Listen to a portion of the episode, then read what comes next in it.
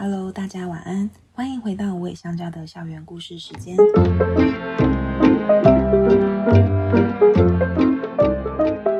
我是辅导员姐姐小黑。身为辅导员姐姐，会和无尾香蕉的在校生，也就是猫狗助教们，一起度过一段互相学习和成长的时光。最近因为带猫猫二班的插班生金太阳去做绝育手术，趁这个机会和大家汇报太阳的状况，也把这次做绝育手术的经验和大家分享。要花多少钱呢？手术有什么要准备的？手术后有什么需要留意的啊？还有可以做哪些事情帮助猫咪复原呢？那这集的故事主讲就是金太阳啦。想知道更多关于他的故事，可以听《校园故事》的第三十一集《金太阳入校满月了》。那里面会有跟大家讲说金太阳刚入校的时候的一些故事哦。那今天会跟大家说带太阳去绝育的原因，然后还有去做绝育手术需要的准备，手术后目前恢复的状况，还有要公布总共花费了多少钱呢？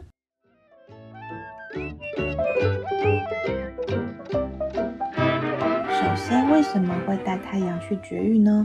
其实以目前的动保法规定，帮犬猫绝育是饲主的责任其中一环哦。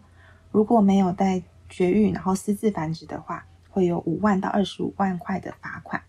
那除非有特殊的状况，例如说，呃，有特殊的疾病啊，或是因为太老担心手术危险的合理因素，就可以向各县市的动物保护处。递交特定宠物免绝育申报书，完成申请之后才可以合法的不绝育哦。那在无尾香蕉等家的猫狗同学们，他们大部分都是在收容所就已经完成绝育才带到无尾香蕉。那如果是幼年时候就入校的同学，我们就会在适合的时间带他们到动物医院去进行手术。金太阳是年纪比较小的时候就被合作的中途安置观察后入校。八月初，我们带他去打第二剂疫苗的时候，有询问医生，他大概什么时候可以进行绝育呢？那当时医生的建议是，预计等金太阳打完第三剂疫苗之后再来安排时间。但是就在八月中旬的时候，辅导员姐姐跟志工们有发现，金太阳开始对其他猫咪同学们有比较不一样的反应，玩的比较激烈，然后还会发出跟平常不太一样的叫声。那我们心里都一阵紧张，难道是进入发情期了吗？不过，因为其他的猫咪都已经结扎了啦，所以其实也不太需要担心会有新的生命诞生。总之，我们还是帮他预约的看诊。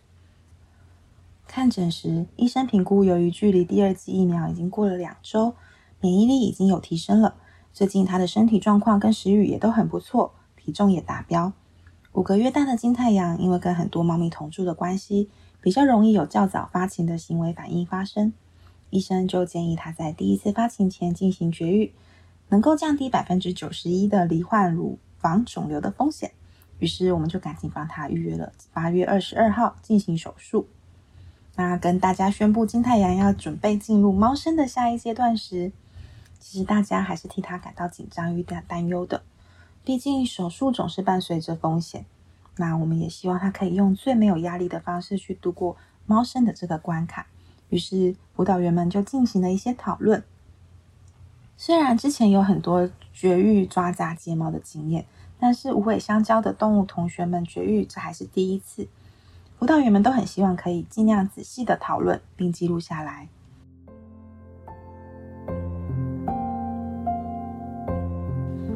就关于术前的准备啊，因为金太阳跟其他猫咪同学们的感情很好，为了让他在手术前后可以保持平静与稳定。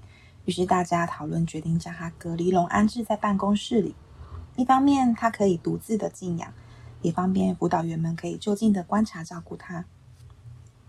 手术前，医院也会有一些手术前的提醒。第第一个是手术当天早上七点后，就是禁食禁水。其实进食进进水是需要八个小时以上，因为有些犬猫可能会在手术中呕吐啊，却因为麻醉无法将呕吐物全部吐出来，堵塞了食道或者是呛到气管，造成他们的呼吸困难，然后增加了手术的风险。那我们就在提前一天晚上，先让他把罐罐吃饱后，然后就先把食物跟水都收起来啦。第二个是要准备术后的防舔手套，避免伤口感染。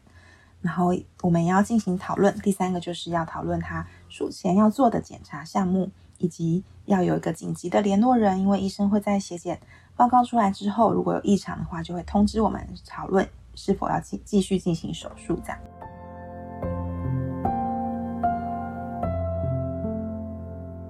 手术当天，我们在帮猫猫防范范的时候，碧玉跟闪灵还有黑曜就仿佛知道有什么事情要发生一样，就一直隔着两道观景窗默默在观察金太阳。那我们当天呢，也在 IG 上征求大家对金太阳的祝福，谢谢大家的集气啦！金太阳的手术非常顺利的完成了。当天晚上接金太阳回来的时候，他在笼子里面很安静，医院嘱咐了要先观察一个晚上。手术时，因为已经有输液了，所以就不需要放食物跟水，先让它慢慢的恢复。那他回来动物学校之后，刚关刚刚让他出笼子的时候，他看起来有点呆呆的。我们就很担心他麻醉后还没有完全恢复的状况下，会在原本预计隔离的三层笼里面摔倒。于是我们就赶赶快就是用狗狗们的超大运输笼，帮他布置了一个临时的小窝。然后准备了很好走进去的猫砂，还有跌倒也不会受伤的被子跟睡垫都铺满满的，保证它可以在平面上安全的移动。隔天早上我们来时，就它已经在运输笼里面喵喵叫，吵着肚子饿了。其实也难怪，因为毕竟已经饿了整整一天啦。确定它可以行动自如之后，我们就让回去有立体空间的隔离笼里，然后赶快奉上猫罐罐，称赞它表现得很好哦。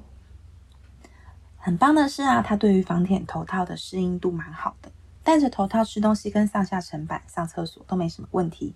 最棒的是，之前家人时光的时候，很常请大家用喂药器喂肉泥练习，让他们习惯喂药器。所以太阳在看到喂药器的时候，其实非常开心。术后每天早晚要吃的胶囊都非常顺利又快速的吃进去。我们也发现，太阳在结扎完之后，好像变得比较撒娇喽。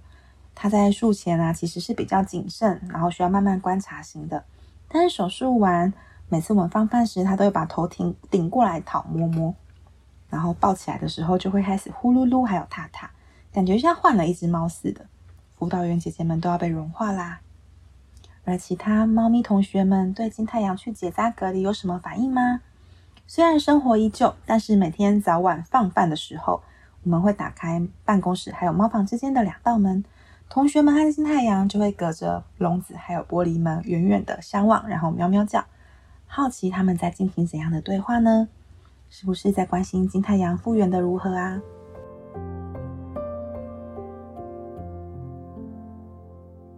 其实太阳在伤口复原方面，后来回诊的时候发现皮下有点肿胀，然后医生就有嘱咐说，不要让它太常跳来跳去。于是我们把它立体空间层板就拆掉了一部分，只剩下一楼的厕所、猫砂区跟吃饭睡觉的高处两层。然后我们也每天都很认真的帮它在伤口擦药啊，摸摸它，请它乖乖的多休息，不要乱动。后来到几天前去拆线时，应该是因为它很听话，然后变得比较少运动，食欲又很好，该吃很多。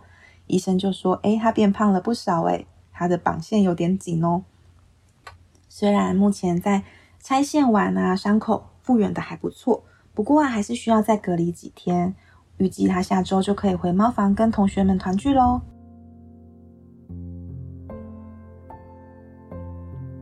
最后，我要来公布整个绝育手术的花费啦。金太阳当天手术结束后的总费用是四千九百五十元，大家有猜对了吗？由于金太阳之前已经有做过艾滋白血的快筛检验，所以这次手术就不需要再做一次。然后我们也有自备头套，所以也没有需要另外买。上面的费用啊是包含了麻醉手术、基本血检，然后晶片注射，还有止痛针这些的费用。另外术后有回诊啊、拆线这些费用是另外计算的。不过因为这相较之下都是比较小额，所以我们就没有再算在里面喽。每个动物医院的手术费用其实都会有一些落差，然后以之前结扎浪浪的经验，有听过爱妈分享最最最便宜的有母犬一千块的结扎，非常惊人的金额。那也有听过上万块以上的费用啊，当然，这些费用的差异跟动物的呃体重啊、性别啊，还有选择的相关的配套方案都有关系。另外，高雄市每年也有提供市民的犬猫绝育补助经费，不过因为经费有限，如果有需要的话，可以先询问高雄市动保处哦。今天的故事啊，就是告诉大家一只猫绝育的经过。或许你认养猫孩家人的时候，它已经绝育了，不一定会遇到这些状况。但还是希望大家可以明白，有一位动物家人并不简单。他们的一生中，可能会有很多重大的时刻，会有一笔不小的花费，还有需要花很多时间的陪伴。无尾香蕉希望能够陪伴动物同学们，还有未来的家人们，一起走得更远更久。